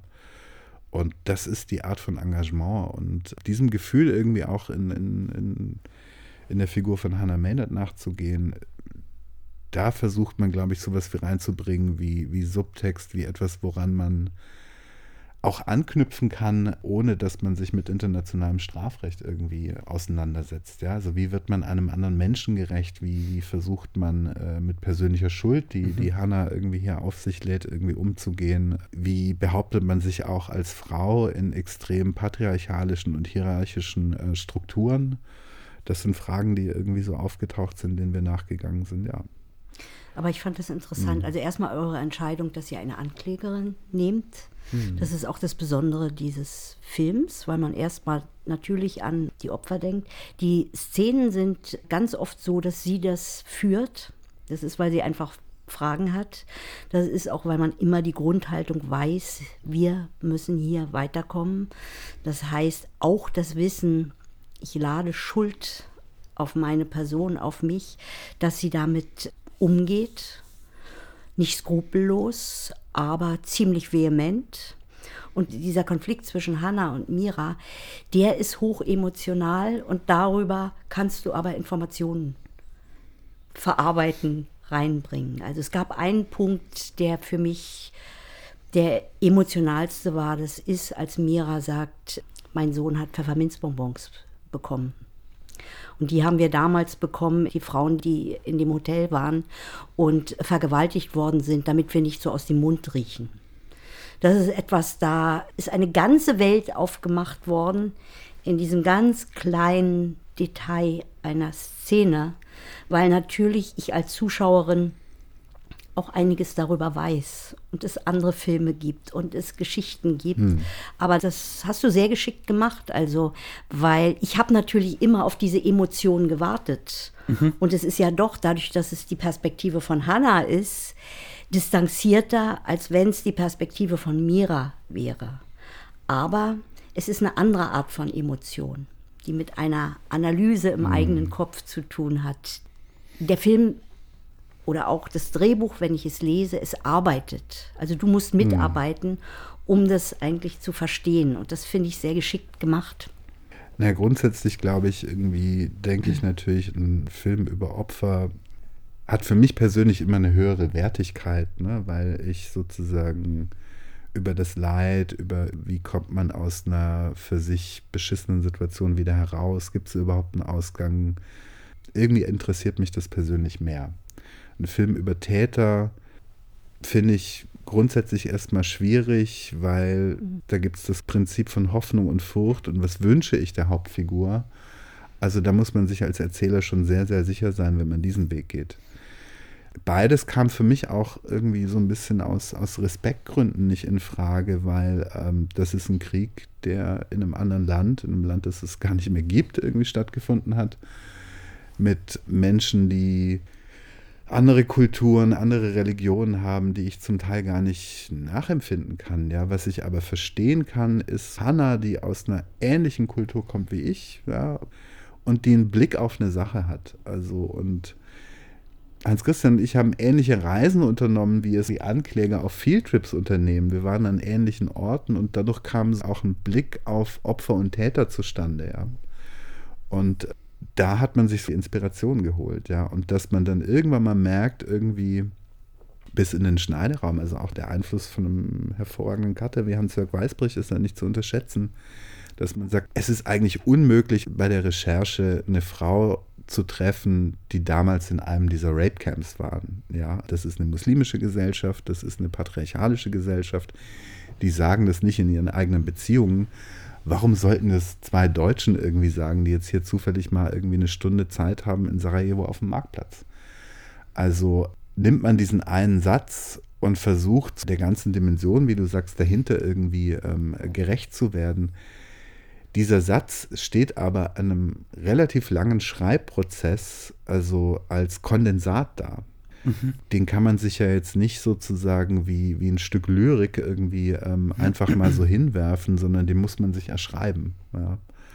Und das ist dann eine Information, die entweder Hans Christian oder ich, das ist so lange her, da kann ich mich beim besten Willen nicht mehr erinnern, irgendwann mal irgendwo rausgenommen hat oder die irgendwann mal jemand in diesem Schreibprozess assoziiert hat und wo man plötzlich merkt, die fünf Dialogblöcke darüber, die kannst du jetzt eigentlich sein lassen. Das ist der entscheidende Punkt. Ja. ja. So. ja. Und genau diese Szene wird dann ja wirklich wunderbarerweise am Ende im Gerichtssaal mit einer Gegenszene sozusagen wieder aufgefangen, in dem äh, eine große Klimax-Szene eigentlich stattfindet, wo zunächst die Erwartung unterlaufen wird und die eigentlich versprochene Zeugenaussage durch ein Schweigediktat zurückgenommen wird und die Anklägerin eben nicht die entscheidenden Fragen stellen darf an die Zeugin und die sich aber über dieses Diktat wieder äh, erhebt und es trotzdem macht. Und dann kommt es eben zu einem Moment, der dem Opfer eine Würde gibt und wo die Erzählung, was in dem Hotel passiert ist, dann doch in der Öffentlichkeit dargestellt wird. Mhm. Mit einer anderen Konsequenz für den Gerichtsprozess, weil trotzdem wird der Angeklagte sozusagen mehr oder weniger freigelassen, weil die Haft dann schon verbußt wurde. Aber in der Öffentlichkeit im Nachhinein steht man natürlich auf einer ganz anderen Position und das Medienecho mehr oder weniger ist auf der Seite der Zeugin. Ja, das, das war eine richtig, ich glaube, sowohl für Hans Christian für mich irgendwie eine richtig gute Schule mit so ähm, ganz merkwürdigen Hausaufgaben. Ne? Wie funktioniert ein Prozess am Internationalen Strafgerichtshof? Was davon muss ich als Zuschauer verstehen? Ja? ja. Wie bekomme ich das in eine Szene übersetzt? Und das war irre kompliziert zu schreiben. Ich habe eine allgemeinere Frage an euch beide, daran anknüpfend. Ihr könnt euch gleich ähm, entscheiden, wer sie zuerst beantwortet. Was wisst ihr heute über das Szenenschreiben, was ihr gerne schon früher gewusst hättet? Ich fand letztlich die Arbeit an der Filmhochschule total interessant, als Autor für Regisseure zu schreiben. Und das sind ja nur ein paar Szenen auf eine Art. Ja? Also man schreibt einen Kurzfilm von zehn Minuten und zu sehen, was es eigentlich braucht. Also, was habe ich geschrieben? Wie ist es auf der Leinwand gelandet? Und dieser Prozess, der war unschätzbar viel wert. Also, dass es gar nicht irgendwie jetzt gleich um 90 oder noch mehr Minuten gehen muss, sondern dass zum Teil es irgendwie gereicht hat zu sagen, der Kurzfilm ist sieben Minuten lang, ich schreibe den mal, alle sind happy, muss dann gedreht werden, ohne, also es muss gedreht werden, egal wie. Und danach ganz ehrlich mit sich ins Gericht zu gehen, zu sagen, was hat das erzeugt? Ja, also was ich da auf Papier hatte, plus Schauspiel, plus Kamera, plus Regie, ist das, was wir jetzt hier auf der Leinwand gesehen haben. Und das als Kritik total ernst zu nehmen. Weil wie gut oder wie eloquent so ein Drehbuch geschrieben ist, ist ja, also man kann das ja nicht sozusagen im Kino verteilen und sagen, habe ich wirklich gut gemacht, tut mir leid, wie das jetzt geworden ist, ja. ähm, sondern entscheidend ist, was hat ein Drehbuch ermöglicht? Ja, und wo konnte ich meinen Teil dazu beitragen, dass es irgendwie ein, ein, guter Film geworden ist? Und was sind die Stellschrauben, an denen ich drehen kann, um einem Kameramann, um einem Regisseur, um Schauspielern irgendwie hier die Dinge zu erleichtern oder denen was zu öffnen, ja, einen Raum zu geben. Und das können ganz unterschiedliche Dinge sein. Ich glaube, das ist ganz ganz subjektiv auch irgendwie für jeden irgendwie zu betrachten. Aber diese Schule irgendwie, die sollte man sich vielleicht gönnen, ja, also so, so eine Art Selbstbefragung. Mhm. Ja. Mhm. Fand ich irre hilfreich. Ich kann das nur bestätigen, weil bei mir hat das auch mit der Verbindung mit Regie zu tun. Und damit, dass ich habe das ja schon oft gesagt, ich habe das mit Christian, also meinem Sohn, zusammen gelernt. Aber durch die Regiearbeiten ist die Rückmeldung nochmal anders. Ich sage mal nur ein Beispiel, dass man, wenn man mal eine verstärkte Dialogszene hat, dann ganz wichtig, da rauszugehen und viel stärker mit Bildern zu arbeiten. Was ist statisch, was ist nicht statisch? Also solche Dinge, die, die habe ich erst gelernt das, was ich vorhin mit Temperatur gesagt habe, heiß und kalt mischen, an die eigene Körpertemperatur auch zu denken, was man selbst sehen möchte, also viel genauer nochmal zu gucken, wenn man den Film sieht, wo ich dann das Drehbuch oder wir zusammen das Drehbuch geschrieben haben, wir haben die immer ausgewertet und immer sehr, sehr kritisch und gesagt haben, da hätten wir darauf achten müssen. Oder da hätten wir ein bisschen mehr Wahnsinn reinbringen müssen, solche Dinge. Und ob ich das dann fürs nächste Drehbuch so besser machen kann. Jedes Drehbuch ist wieder so, so eine Reise mit Selbstzweifeln und mit auch Wut und Erregung und manchmal auch Langeweile. Also alles, was dazu kommt, das ist immer wieder neu. Aber ich glaube, intuitiv sind es, gibt es einfach handwerkliche Dinge, die, die doch ein bisschen dazukommen. Was meinst du denn? Ja. Ganz subjektiv würde ich sagen, dass ich irgendwann die Erkenntnis hatte, dass es für meinen Arbeitsprozess besser ist, Szenen zu überarbeiten, als sie zu schreiben. Also, dass ich manchmal mir zu lange mhm. Gedanken gemacht habe, wie ich eine Szene schreibe. Und ich behalte, bleibe mhm. in diesem kleinen Umfeld. Oder wie ich eine Figur in der Szene führe, sondern dass es wichtiger war, dann das geschrieben zu haben, liegen zu lassen und dann nochmal zu überarbeiten und dann erst zu verstehen, was ich eigentlich damit machen kann. Und ich viel Zeit, glaube ich, darauf verschwendet habe ähm, oder vielleicht auch einfach gesucht habe nach dem Passenden, weil ich dachte, das muss jetzt schon richtig werden, was gar nicht notwendig war. Und gibt es für dich Grundmuster, gibt es Grundgesetze, gibt es irgendwelche Dinge, wo du sagst, das ist für mich wichtig, um eine gute Szene zu schreiben? Nee, absolut nicht. Gibt es bei mir auch nicht. definitiv nicht. Ich befrage manchmal Szenen, die ich in Drehbüchern habe, mit den ähnlichen mhm. Fragen. Mhm. Also kann ich diese Szene auch in einen anderen Ort verlegen? Macht das was mit der Szene? Wenn ich irgendwann die Frage bekomme, wir müssen kürzen, weil das Budget ist nicht ganz da.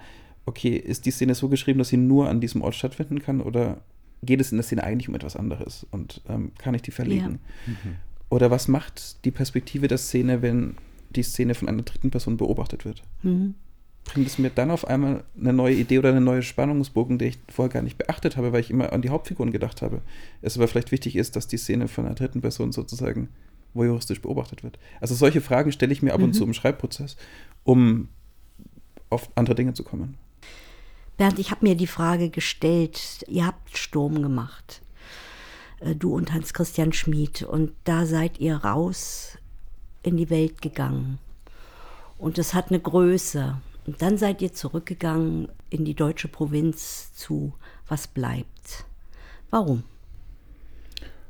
Naja, ist vielleicht wieder ein Muster, ne? dass man sagt so und jetzt mutwillig genau ins Gegenteil, ja. Also immer so ein bisschen aus einer gemeinsamen Idee, die, die vor allem auch Hans Christian hatte, der gesagt hat, warum kann man nicht in ein Haus gehen mit fünf Schauspielern und warum kann man das nicht alles viel kleiner machen und viel direkter und so das hat mich jetzt nicht so interessiert, ja. So eine gewisse Drehfamilie oder so eine Ökonomie beim Dreh irgendwie. Aber was mich dann schon interessiert hat, ist so das Introspektive, dass wir so, also ich habe jetzt mit Religion nichts am Hut, ja, und, und dann gibt es Requiem. Ich habe mit internationalem Strafrecht nichts am Hut und konnte zwischenzeitlich, mhm. hätte ich die, die, die Zwischenprüfung machen können, Staatsexamen. Und es haben sich dann aber so viele kleine und große Dinge in Hans Christians Leben ereignet, in meinem Leben ereignet oder Dinge, die einen so beschäftigen, dass ich dann schon auch gesagt habe, also ein Familienfilm, der aber jetzt kein Thema hat, also jetzt im Sinne von Familie und häusliche Gewalt oder Familie und mm, Missbrauch, sondern so ein Familienfilm, der einfach nur Familiendynamiken beschreibt und erzählt, ja. Das würde mich interessieren. Und da war dann auch, also von der ganzen Intimität des Schreibens klar, okay, das kann jetzt nur einer von uns beiden machen, also in dem Fall ich. So, man, man hat diese Co-Autorenschaft wieder aufgebrochen und sich so in Regie und Drehbuch irgendwie verlagert. Und ähm, das war dann eher so ein introspektiver Film und wo ich auch gedacht habe, so nach Sturm irgendwie so einen Film zu machen, wie was bleibt, irgendwie, das kann man nur einmal machen und der ist viel zu intim und zu unaufgeregt. Wenn man das in einem nicht guten Moment seines Schaffens macht, dann finanziert das kein Schwein. Und ich dachte, es ist so der richtige Moment, diesen Film jetzt irgendwie zu schreiben. Und welche Herausforderungen hattest du da, wenn, wenn du an die Szenen denkst? Es gibt ja da auch Schlüsselszenen. War das ein anderes Schreiben zum Beispiel als bei Requiem, bei, bei Sturm sowieso? Worin konntest du dich da ausprobieren? Naja, Familien. Ähm man kennt sich ja, sprich, man muss eigentlich, also wer redet denn zu Hause in Expositionen, ne? sondern mhm. irgendwie, du kommst zur Tür rein und alle, alle sind doch direkt mitten im Konflikt auf eine Art, ja. Sprich, wie kann ich jetzt veräußerlichen, was für vielleicht den Zuschauer irgendwie eine wichtige Information ist? Das fand ich richtig kompliziert, weil eigentlich ähm, äh, kann man sich ja innerfamiliär ohne Vorlauf streiten. Ja, es bezieht sich auf was von vor zwei Wochen oder von aus der frühesten Kindheitsphase zwischen zwei Geschwistern oder so und sofort sind gezückte Messer da. Für niemand erschließt sich das. Ja. Das heißt, da eine, eine, eine Art von versteckten Expositionen oder durch Perspektivwechsel irgendwie jemand spricht über jemand anderen, Empathie und Konfliktpotenzial irgendwie anzudeuten, das war einigermaßen kompliziert. Mhm. Das ist die Stelle, wo wir auch in der Drehbucharbeit, ich glaube so acht, neun Wochen vor Dreh, wirklich nur über die ersten 20 Seiten geredet haben, ja, weil Hans Christian immer gesagt hat, es ist zu wenig, es ist zu wenig, da muss eigentlich mehr rein, da muss mehr rein, es versteht kein Mensch, es versteht kein Mensch. Es ist zu unspezifisch und mich das dann auch irgendwann mal verunsichert hat, ne? wenn das jemand zum dritten oder zum vierten Mal sagt, dann sage ich, ja gut, dann, dann lass vielleicht noch mal einen Satz dazu nehmen oder so, ja. Ähm, am Ende sind viele dieser Sätze, glaube ich, wieder weg, ja, weil das eigentlich die Schauspieler einmal gelesen hatten, verinnerlicht hatten und dann halt einfach auch so gemacht haben und sozusagen der Konflikt sich auch in ihren Haltungen irgendwie deutlich zeigt, ja. Vielleicht doch kurz eine Zusammenfassung. Das ist immer ganz gut. Genau, ich versuche einfach wieder so ein bisschen den Inhalt zu umreißen. Was bleibt? Ein Kinofilm von 2012 beschreibt eine Familiengeschichte.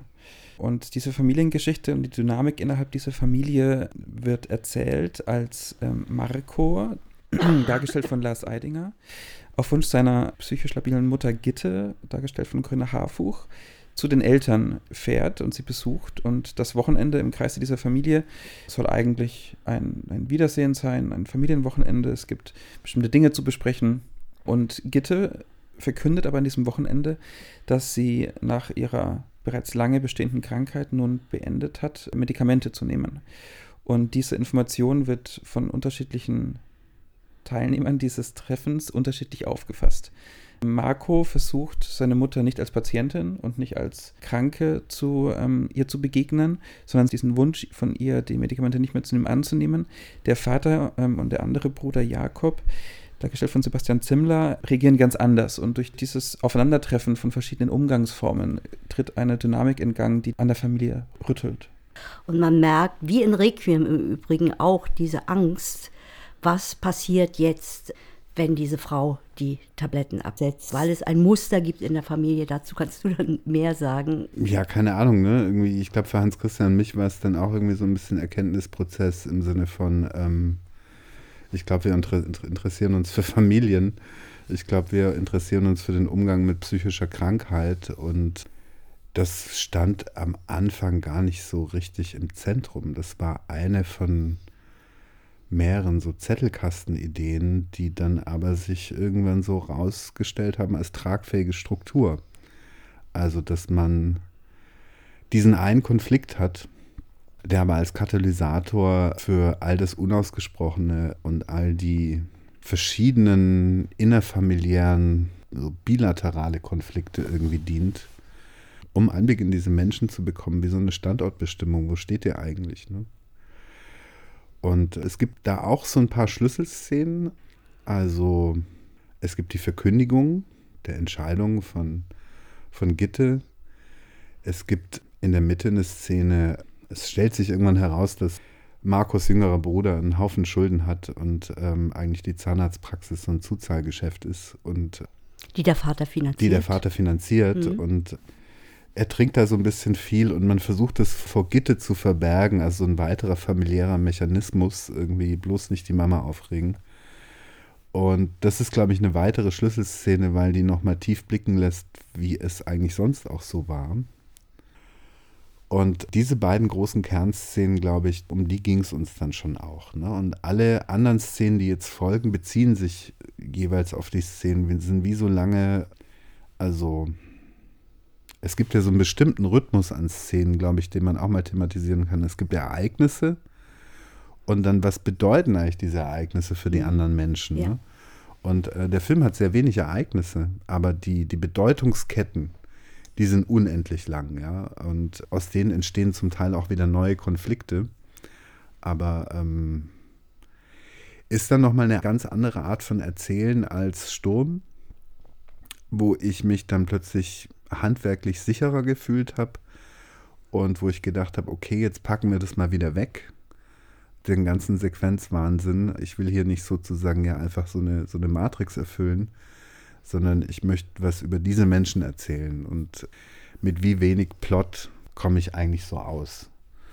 Und dadurch wurde, hatte das eher so einen Familienaufstellungscharakter, dass man dann irgendwie schreiben konnte, Familienszene, jetzt nimmt man die Brüder und die Freundin, danach den Sohn und den Vater, danach irgendwie die Mutter und den Sohn irgendwie und, und da fiel einem immer was dazu ein. Und eine zweite wichtige Überlegung war, um, um diese Geschichte zu schreiben, ist dieser John Lennon-Spruch, uh, Life is what happens to you when you're busy doing other stuff, dass alle eine Agenda haben. Also der Vater möchte eigentlich mit seiner Geliebten nach Jordanien fliegen. Die Mutter hat ihre Tabletten abgesetzt. Der Bruder möchte verbergen, dass er Schulden hat. Und Marco hat eigentlich am wenigsten Agenda. Marco möchte irgendwie das, was wir, glaube ich, alle möchten, wenn wir zu den Eltern nach Hause fahren, irgendwie ausschlafen, gut essen und bald wieder gehen, ja. Und, und vor ihm, vor ihm entspannt sich sozusagen dieser, dieser Konflikt, zu dem er sich irgendwie verhalten muss. Ja. Darf ich dazwischen was sagen? Weil mhm. ich fand das interessant, weil der Vater hat den Verlag verkauft. Die Mutter sagt, dass sie die Tabletten absetzt. Eigentlich könnte jetzt alles gut sein. Ich sag mal, ein Aufbruch es könnte was Neues beginnen. Und da, insofern Familienaufstellung finde ich einen sehr, sehr schönen Vergleich, weil da bricht auf einmal alles auf, weil nichts gut ist. Und für die Szenen, auch wenn man die liest, du hast ganz viele Möglichkeiten, Geheimnisse zu setzen, nicht ausgesprochenes zu erfühlen aber noch nicht zu wissen, weil noch wird es nicht ausgesprochen. Also man hat in den Szenen die Möglichkeit, sehr viel mit Subtext zu arbeiten und irgendwann läuft es dahin hinaus, dass alles irgendwie ausgesprochen werden muss. Aber in dem Punkt, wo alles ausgesprochen wird, kommt die Katastrophe. Das ist das Universelle ja auch dieser Geschichte. Also das geht, glaube ich, auch echt nur mit einem sehr, sehr guten Ensemble und einer sehr, sehr guten Regie. Ähm, sonst ist das natürlich ein Gehen auf ganz dünnem Eis. Ne? Also wenn man so wenig hat, was die Kamera irgendwie handlungsorientierend beschreiben kann, sondern sich darauf verlassen muss, dass Lars Eidinger das schon macht, ja, oder Hans Christian schon weiß, mit welchem Subtext er hier arbeitet, mhm. ja. Äh, das war auch ein großes Vertrauen in meine Arbeit dann dass ich da gespürt habe, so wenig, so wenig den Menschen an die Hand zu geben. Aber es ist so ein bisschen dann, habe ich so das Gefühl, wenn es so eine Spielfreude gibt, dann öffnet man da natürlich auch den Raum. Also es gibt ja so ganz viel Pflichtschuldigkeiten. Wenn ich eine Folge für einen Krimi schreibe, ich, ich kann gar nicht anders, als bestimmte Informationen in bestimmten Kontexten loswerden zu müssen, wenn es um was denken die Kommissare über den Tatort oder was weiß ich irgendwie geht. Da muss man einfach durch und sich irgendwie einen klugen Weg überlegen. Und hier hat man das eben nicht, ja. Also, was ist denn aber denn da? Ja, also was, was macht eine Szene aus, ja? Und äh, was bleibt, ist ein extrem nacktes Drehbuch. Ja, also das ist wirklich das ist eine Ansammlung von Dialog. Es ist sehr, sehr kurz, auch als Drehbuch. Und der Film geht über 90 Minuten, das hätte ich nie gedacht. Ja. Was vielleicht auch daran liegt, wir haben das jetzt schon in verschiedenen Varianten so besprochen, ich versuche das mal so auf einen Kernnenner zu bringen, dass es äh, in dem Film besonders, aber grundsätzlich ähm, nicht nur den Handlungsplot in Szenen gibt, sondern einen darunterliegenden emotionalen Plot, mhm. der andere Konsequenzen natürlich mit sich zieht und der beschrieben werden kann im Drehbuch, aber im Idealfall ja nicht unbedingt, damit es auch die Freiheit gibt für die Schauspieler, den zu spielen und nicht durch die Begrifflichkeiten im Drehbuch vorweggenommen zu werden. Vielleicht auch noch dazu, es gibt so Uneindeutigkeiten. Mhm. Es gibt nicht den Stempel, ich erzähle das jetzt so und da denke ich vor allen Dingen an diese Chanson. Vielleicht kannst du darüber mal was sagen, wie ihr dazu gekommen seid, ob das in der Inszenierung entstanden ist, ob das im Drehbuch schon stand, weil da ist ja etwas, wo man überhaupt nicht weiß, wie man das jetzt erstmal deuten soll. Ist ja frech geklaut aus dem Godard-Film, ja, weiß gar nicht mehr, welcher das ist. Belmondo und Anna Karina singen sich das Lied auch irgendwann mal. Ich mag diesen Film einfach wahnsinnig gern. Und ich mag dieses Lied so gern. Und das hat einfach mit dem Zustand von Gitte und Günther irgendwie so wahnsinnig gepasst und hat so viel Erzählung geliefert über ihre Beziehung. Und ich habe immer in der Mitte irgendwie ein, ein Verfremdungselement gesucht, wie so ein Hamlet-Moment. Das kam wahrscheinlich durch Lars, ne? Also das Hamlet dann irgendwo hinkommt und etwas aufbricht und ähm, und dann hatte ich da mit verschiedenen Sachen rumexperimentiert bis zum Punkt, ähm, es gab mal eine Variante, Lars verkleidet sich als Gitte und performt ein Lied. Dann dachte ich mir, nee, und Hans Christian sind die Haare zu Berge gestanden und, ähm, und, und, man hat irgendwie nach was Eleganterem gesucht und klar, bürgerlicher Haushalt, Klavier, Asnavour und dann dachte ich, okay, das könnte es vielleicht sein. Mhm. Kannst du vom Text ein bisschen was sagen? In dem Text geht es darum, dass man sich einfach nicht mehr liebt. Ja, es ist die nackte Wahrheit. Du bist so komisch anzusehen, ja, da geht's, so, so fängt es an, ja. Ich meine, wenn man an dem Punkt angekommen ist in einer Beziehung, wo man sagt, du siehst irgendwie merkwürdig aus, dann ist eigentlich, also muss man jetzt von Liebe irgendwie nicht mehr sprechen. Du lässt dich gehen. Du lässt dich gehen, ja. Ähm, das ist natürlich der Todesstoß. Und ähm, sie machen das aber zu dem Zeitpunkt noch mit so viel Spaß an der Sache, ja. Das macht das irgendwie so, so wehmütig. Und naja, also der Plot ist einfach nur der Liedtext.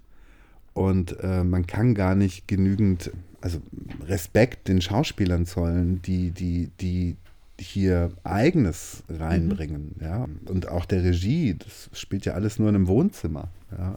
Das ist der schönste Moment im ganzen Film, finde ich. Ja. Aber du hast dann auch mit Genuss am Schluss noch so richtig Action gemacht, oder? Gibt's Hubschrauber. Ja. ich habe gedacht, oh, jetzt befreit er sich und macht Ich weiß gar nicht.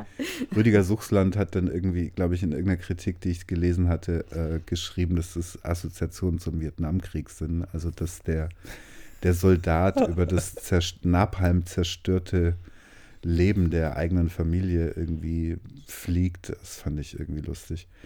Ja,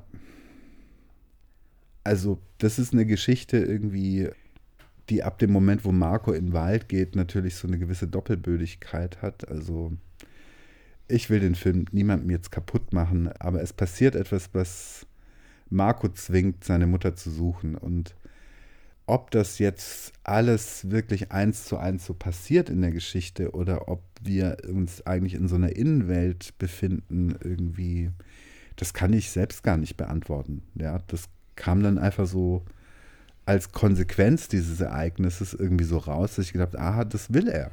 Ja. Und das schrieb sich wie so ein bisschen Hänsel und Gretel gehen in den Wald, also die, die Strecke irgendwie, wo es dann dunkel wird und wo man sagt, jetzt muss ich mich irgendwo hinlegen, das schrieb sich immer länger. Ja, und dann dachte ich mir, ist aber stabil, ja, weil es ist einer Frage untergeordnet. Und was passiert dann, wenn er Gitter findet? Ja, über was reden die wohl? Ja, also darauf habe ich mich dann auch beim Schreiben gefreut, äh, weil das weiß man nicht. Ja. Mhm. Da ist man noch so auf der Suche nach dem, äh, wo man da landet. Ja.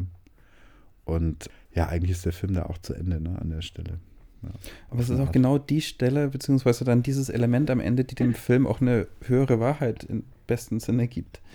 Also wo die Familiendynamik aufbricht und das auch als etwas anderes lesbar wird, gerade weil es im Wagen stattfindet und weil es nicht mehr in der klassischen Abfolge von logischer Narration ist und von aufeinander aufbauendem Realismus, sondern dann eben den Sprung macht. Und dann kommt man vielleicht auch dazu, dass es Assoziationen zum Vietnamkrieg und zum Napalmregen gibt. Das, das, das macht für mich tatsächlich auch totale Größe dieses Films aus. Ja, das freut mich natürlich, weil das ist ein total auf eine Art persönlicher Film, weil er so nah an dem arbeitet, nicht, dass wir jetzt alle in so Häusern leben wie die Familie dort oder so, so eine Art nur Wohlstandsprobleme haben, aber sie ist sehr nah an meinem Empfinden von dem, was uns jenseits aller existenziellen Sorgen so als Menschen in diesem Land zu dieser Zeit so umgibt, ja, so miteinander jeden Tag. Und das so, also über Menschen zu erzählen, ist natürlich das Geschenk dieses Berufs und dann einmal so nah ranzukommen, ohne den Rettungsfallschirm von einem Krimiplot oder von mhm. internationalem Strafrecht, sondern zu sagen, ich, ich drehe mich einmal im Kreis, ich sehe, was da so steht und ich nehme all diese Dinge und kann daraus irgendwie etwas bauen. Ja? Das, das hat mich wahnsinnig gefreut. Vielleicht auch die Kernkompetenz des Kinos. Das ist richtig, wobei dieser Film irgendwie dann ganz früh den Titel hatte uh, That's All, weil ähm, diese Genesis-Platte, auf der das Lied ist, für mich dahingehende Bedeutung hatte, dass egal wer so dann irgendwann mal nach Hause geht, das ist eine der Platten, die du definitiv zu Hause lässt. Die nimmst du nicht mit zum Studium. Das ist so ein Guilty Pleasure, ja. Aber jeder zweite meiner Generation hat diese fucking Phil Collins Genesis-Platte. Und deswegen hieß dieses Ding That's All, weil ich gedacht habe, das steht da irgendwo in der Ecke. Wollten dann ein bisschen cooler sein. Jetzt hängt da David Bowie irgendwann mal im Jugendzimmer. Aber ähm, für mich war das auch so, okay, also auf eine Art ist es der Film, auf den ich über zwei Filme hinweg irgendwie hingearbeitet habe. Punkt. Ja, that's all. Eigentlich ein ganz wunderbarer Punkt, um allen Zuhörerinnen ja. und Zuhörern zu sagen, schaut euch unbedingt Filme geschrieben von Bernd Lang an, aber vor allem auch, was bleibt. Vielen, vielen Dank, dass du heute bei uns warst, lieber Bernd, ja. und dass wir über deine Arbeit, dein Verständnis von schreiben und auch über Szenen, Szenenaufbau und verschiedene Varianten von Szenen sprechen durften. Danke euch. Ja, ich danke auch. In der letzten Staffel haben wir als letzte Rubrik sozusagen als Rausschmeißer weitere Filmpodcasts empfohlen. Das ist in dieser Staffel von Filmskript anders. Und zwar wollen wir in jeder Folge eine vergessene Drehbuchautorin der Filmgeschichte vorstellen. Und euch damit einen kleinen Hinweis geben, nach wem ihr auch Ausschau halten könnt in der Filmgeschichte. Und das ist heute die Drehbuchautorin und Produzentin später, Jean Gontier. Jean Gontier wurde 1885 geboren, ist 1966 gestorben und zählt als Pionierin des Drehbuchschreibens, denn sie hat, soweit unsere Recherchen stichhaltig sind, das erste fully developed American Screenplay geschrieben.